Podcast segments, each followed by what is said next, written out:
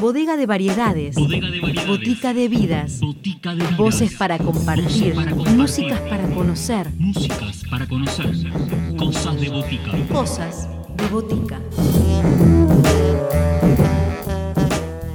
Bienvenidos a todos a una nueva edición de Cosas de Botica. Momento de encontrarnos con Pato Lange y la presentación de su tercer álbum solista llamado Una Misión. Este es el nuevo trabajo del compositor de rock argentino que hoy llega a Cosas de Botica.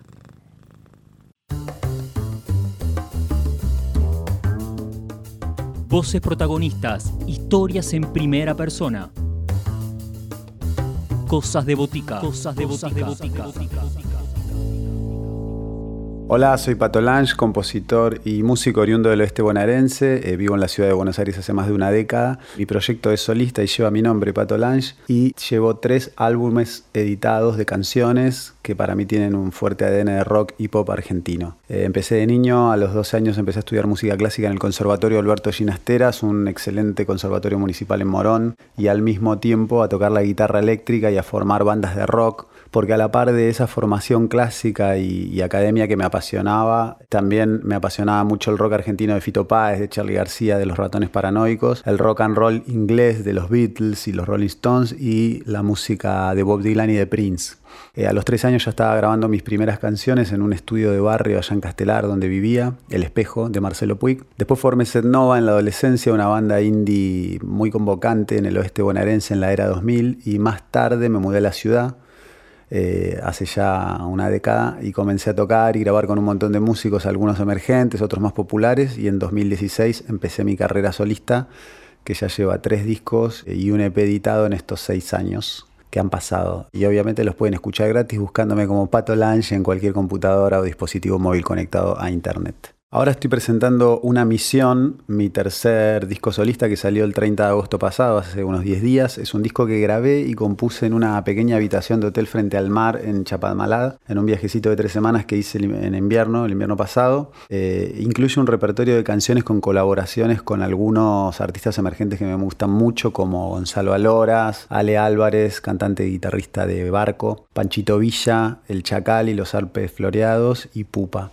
Las canciones eran inicialmente los demos que yo había compuesto y grabado en este retiro, digamos, musical con elementos muy básicos, una compu, una placa, micrófono y mis instrumentos, pero me gustó tanto cómo sonaba, todas eran ni siquiera primeras tomas, sino que eran las tomas de composición, es decir, que me grababa mientras componía, no es que componía y luego grababa, sino que iba grabando al mismo tiempo que componía y me sonaba así tan fresco que decidí que este era el disco, que no lo iba a grabar en un estudio profesional, digamos. Después sumé sí las voces de estas colaboraciones estelares que mencionaba y grabé algunos grandes músicos de la nueva generación y de otras generaciones que tocaron teclados, vientos, bajos, percusión, como por ejemplo Guille Salort, que grabó baterías y percusión, Frana Soray en piano y teclados, Martín Nastri y Juan Jiménez Cuj, que grabaron bajos, y a los grandes Víctor Skorupski y Miguel Talarita en vientos. Justo ayer Acaba de salir el video de You Can Be The One, una canción eh, que forma parte de este álbum y que compuse y grabé con el compositor rosarino Gonzalo Aloras. Es un tema que cruza rock argentino y jazz. Un poco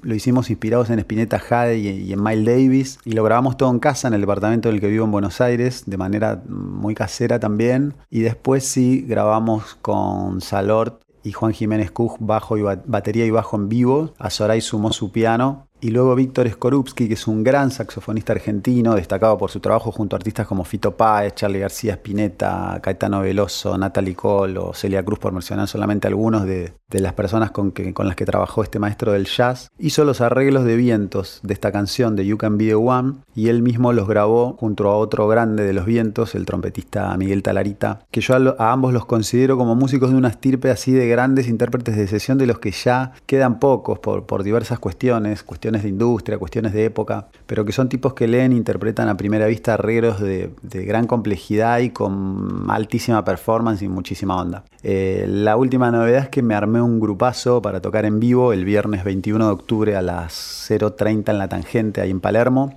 para dar un show en el que voy a tocar por primera vez las canciones de este tercer disco, Una Misión, y del disco que saqué el año pasado, que se llama Tango en New York City. Me van a acompañar Fernando Caloya, que es amigo y es gran baterista del grupo Turf, Dizzy Speche en guitarra, un violerazo que bueno, formó parte de la banda de Fito Páez y de otros grandes artistas, Maga Cortés en teclados y coros y Joaquín Tranquini, un pibe de 20 años que salió bajo de un omni porque se toca todo. Así que 21 de octubre estaré allí en la tangente dando este show especial compartiendo fecha con Joa, que es el proyecto solista de Joaquín Carámbula, otro amigo artista y guitarrista consumado. El tema que elijo pasar ahora es You Can Be the One, que justamente es el que estrené el videoclip ayer en YouTube que lo rodamos en el barrio chino y básicamente el video somos Gonzalo Loras y yo, Pato Lange, haciéndolo de siempre, cantando, tocando y bailando, pero en este barrio tan fascinante que es el Chinatown porteño y lo realizamos junto con Pamela Kasman, Fer Zúñiga y yo.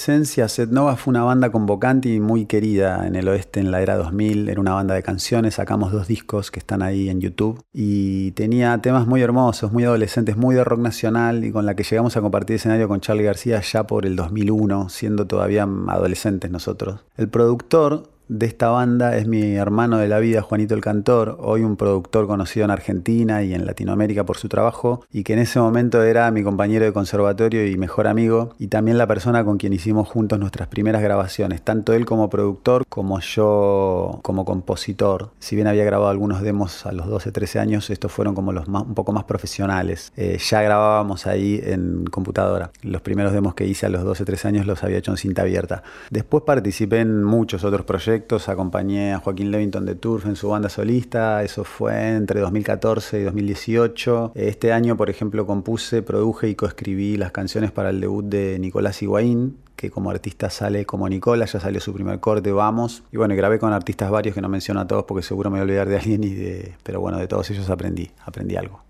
Este tema que presento ahora se llama Una Misión y es un feat con Ale Álvarez, cantante y guitarrista de Barco, y es una, eh, una balada pop soul que me gusta mucho y que abre mi, mi, reciente tercer disco solista que se llama justamente Una Misión. ¿Por qué lo llamé Ale? Cuando terminé la canción eh, me parecía que tenía algo como muy sensual, una cosa soul, eh, medio a la Prince, y, y, sentía que necesitaba alguien que tuviera esa característica en su voz. Ale tiene una voz de un rango muy amplio, puede cantar muy grave, puede cantar muy agudo, muy hermoso y, también tiene eso, esa, esa, cuestión de sensualidad en la voz que sentía que yo no le aportaba a la canción y que él sí podía, podía sumarla. Así que por eso lo convoqué a Y así quedó Misión.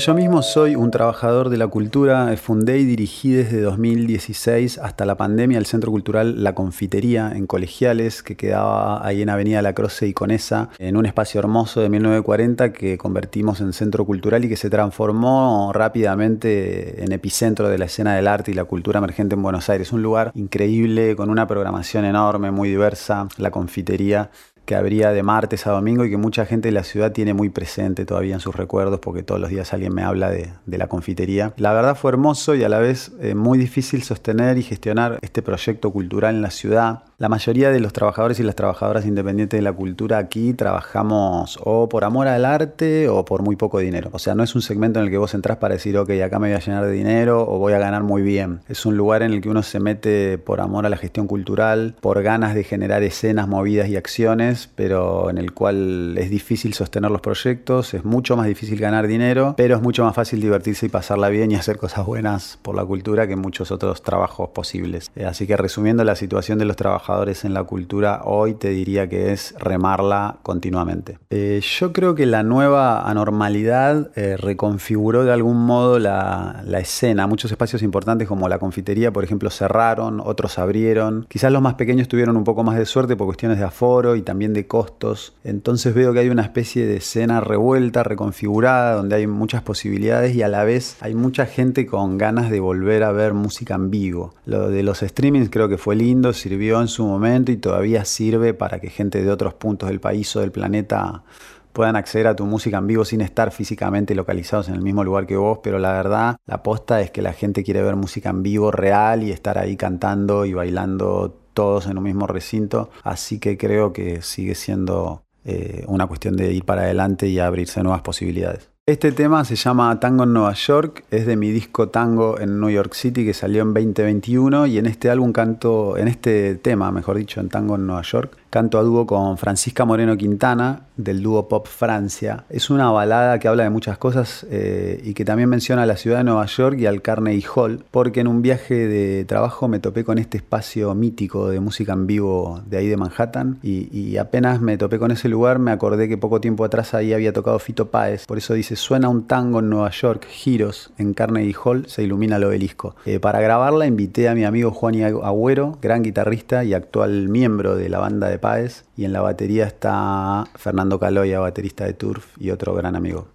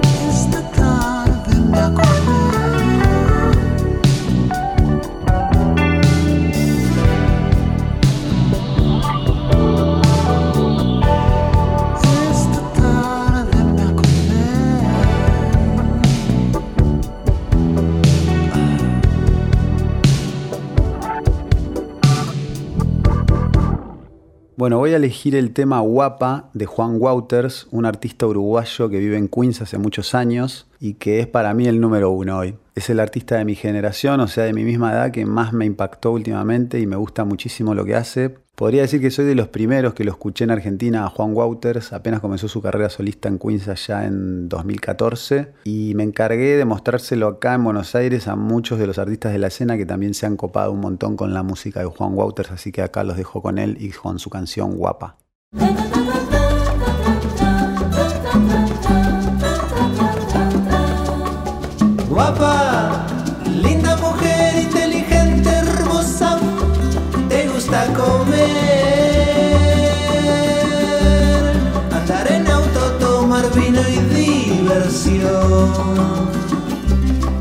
Qué será que me gustas a mí? Tanto, tanto, tanto, tanto, dices que si en otra almohada yo dejo mi olor, eso es externo a lo que es nuestro amor. ¿Por qué será que gustas tú de mí?